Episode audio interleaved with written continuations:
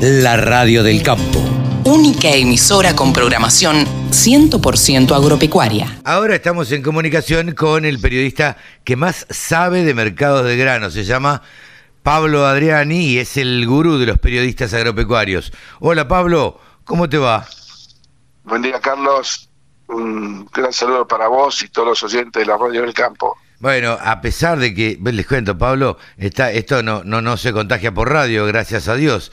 El COVID, eh, el COVID no se contagia. Pero bueno, lamentamos esto, Pablo, que te haya agarrado de una semana para otra y, y bueno, y que lo estés padeciendo, pero por suerte ya saliendo y bien.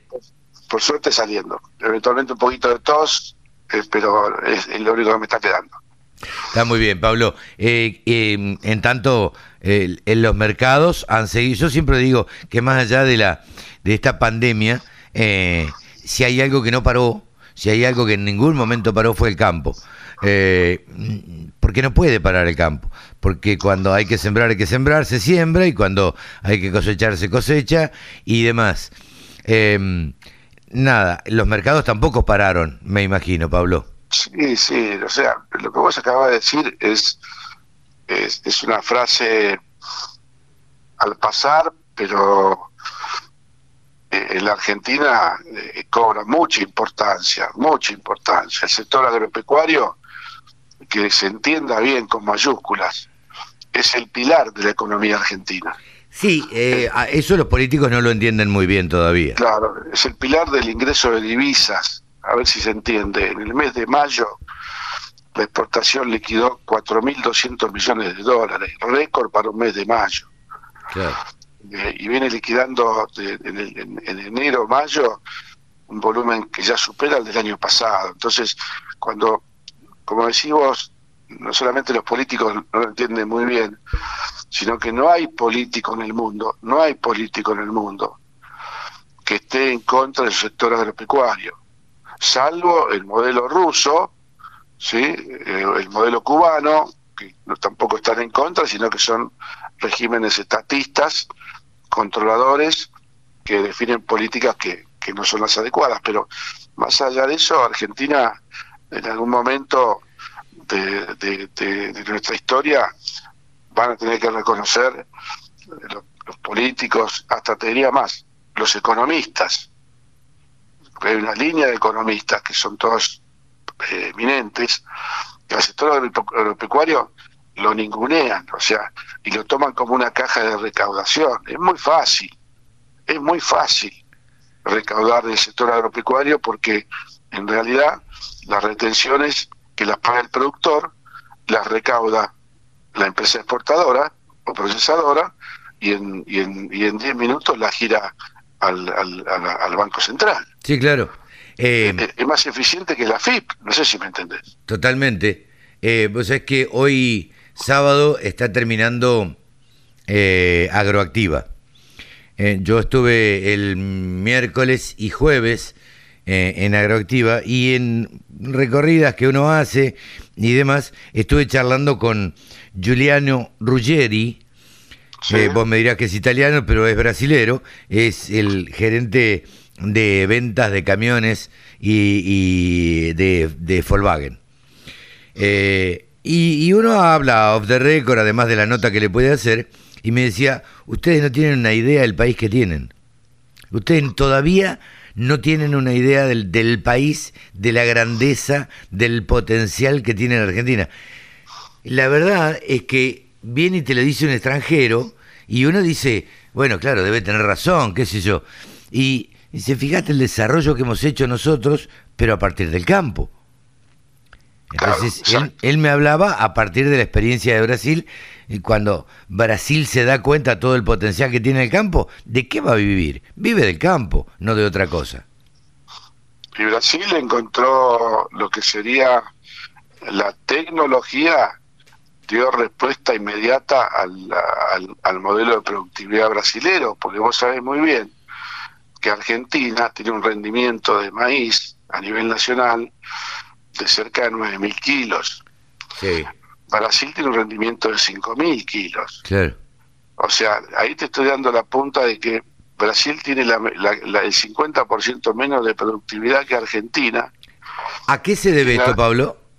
Es una cuestión agroecológica. O sea, no te olvides que Brasil es el 90% subtropical tropical. Claro.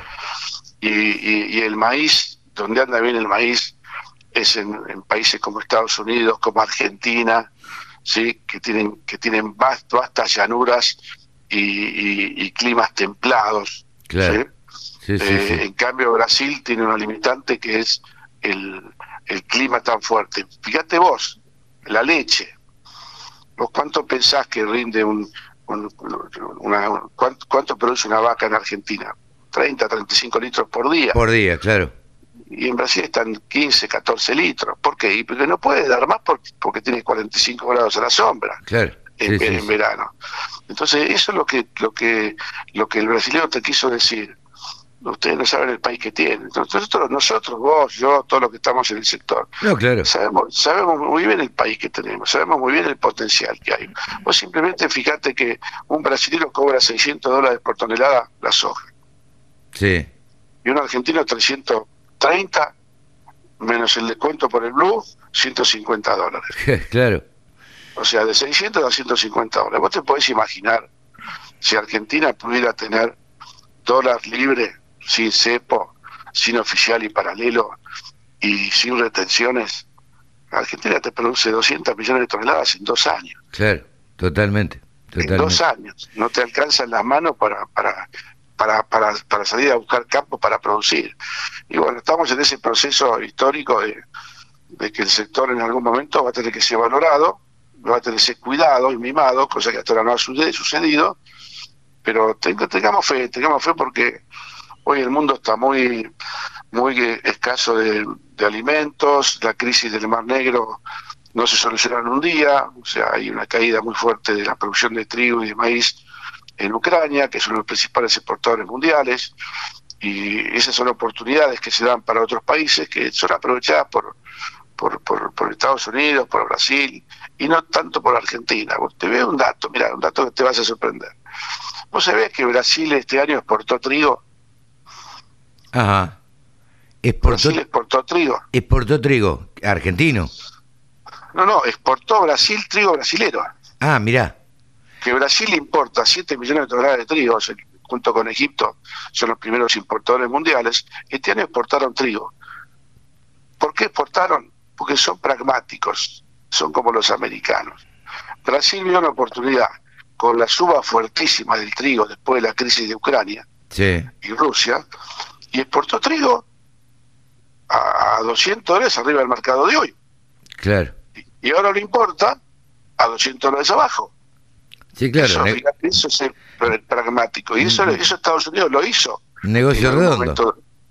Claro, y, los chinos son más o menos iguales. O sea, eh, ahora, anda a decirle a Argentina que tiene que importar trigo.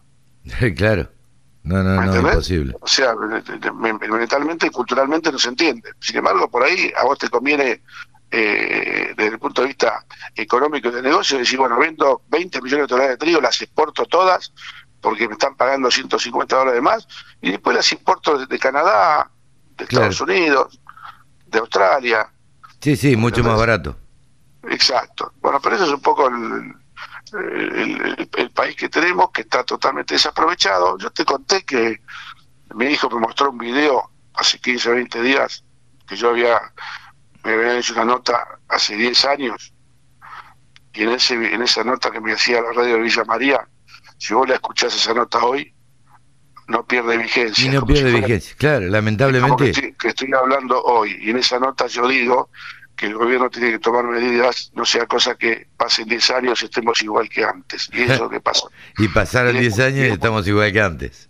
Exacto, y es muy triste porque es un documento eh, de video eh, de la vida real. Sí, sí, sí, claro. No te estoy inventando nada, yo te, lo escuchás y decís, esto se grabó en el 2011, claro. la nota, y es un calco de hoy lo que está pasando tipo de cambio atrasado, inflación en dólares, alta presión impositiva, alto gasto público.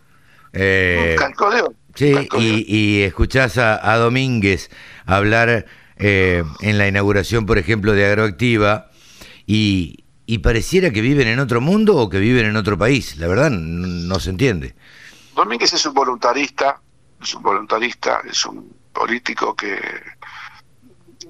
dentro de todo eh, tenemos que agradecer que está Domínguez y que no hay otro funcionario de la estirpe K, sea el ministro de Agricultura. o sea, fíjate con, qué nos conformamos. O sea, eh, con que no venga otro que sea peor. Y, y Domínguez no puede, no puede ir contra la, gran política del Estado que no la maneja él, la está manejando el ministro Guzmán con su acuerdo con el fondo y con el apoyo del presidente, con lo cual Domínguez no tiene margen de maniobra. Yo creo que hay que aceptar lo que está limitado en su cargo y que y que es mejor tenerlo a Domínguez y no a un fundamentalista de lo que conocemos. Seguro, seguro, seguro. Pablo, yo no te quiero eh, robar mucho tiempo y, molestarte estando convaleciente. Eh, ¿Cómo estuvieron los mercados en general? Ya, los mercados tuvieron un martes negro eh, esta semana que tuvo que ver con noticias, rumor, información de que Rusia estaría flexibilizando las exportaciones de maíz y trigo de Ucrania. Vos sabés que entre Ucrania y Rusia son los primeros exportadores mundiales de trigo y Ucrania es el tercer o cuarto exportador mundial de maíz. Esa sola noticia provocó el desplome de los mercados. Pero también hay que ser consciente que una noticia no significa que, que en la realidad se pueda ejecutar en un día. O sea, que, Rusia diga que va, va a liberar las exportaciones del Mar Negro de trigo y maíz ucraniano, no quiere decir que lo arreglen un día, eso va a demorar meses, no sé, por lo menos hasta el año que viene, porque ya las fichas 22-23 de Ucrania ya se jugaron, ya cayó la superficie de maíz, cayó la superficie de girasol, cayó la superficie de, trigo a niveles mínimos históricos, entonces para que eso se recupere tiene que empezar en la 23-24. Claro. Entonces, posiblemente tenga un efecto bajista cuando salgan los primeros barcos de trigo de maíz ucraniano, pero pero el, balance de oferta y demanda mundial se acomoda cada dos años. Bueno, entonces esa, esa noticia, rumor, o que yo le vine dando vuelta hace tiempo, provocó la baja, la destrucción del mercado de maíz, de trigo y de soja. ¿Cómo repercutió acá? Y acá también arrastró la baja muy fuerte. Fuertes bajas, muy fuertes bajas, eh, en, fundamentalmente el trigo y el maíz, y la soja, la soja, por lógica, eh, en Argentina empezó a recuperarse. ¿Por qué por lógica? Porque la soja, eh, el Mar Negro no exporta soja, ni produce soja. Claro, claro. Cero, 600 mil toneladas de un, de un comercio de 150 millones. Entonces, ahí te da la pauta de que el mercado se sube a todas estas noticias bajistas, ¿sí? Eh, y después, cuando empiezan a, zarandear un poquito la noticia y, analizar bien cada producto, decir, ¿pero qué estamos haciendo? Si en soja no hay ningún efecto, el mar negro no produce soja. Entonces la soja en Argentina recuperó niveles de 430. Yo digo que la soja tiene, tiene es como un gato, tiene siete vidas, ¿viste? Eh, y, y, bueno, estamos lejos de los 450 dólares que valía hace un mes, ya por fin de abril, eh, y estabilizada en 4.30. El maíz también, el maíz tuvo una fuerte baja eh, y el mercado recuperó muy poquito y te diría que el cierre de, el cierre de la semana está cerca de los 100, 250 dólares el maíz. No es un mal precio, si vos sabés que hace dos o tres años valía 100 dólares.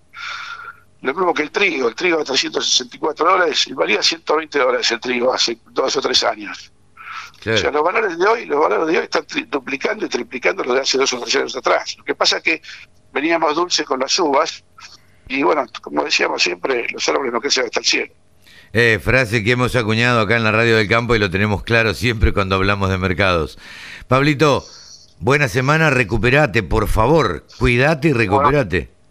un abrazo grande y buena semana para todos. Pablo Adriani ha pasado aquí en los micrófonos de la Radio del Campo, el gurú de los periodistas agropecuarios. Sumate. Entre todos hacemos la mejor radio, la Radio del Campo.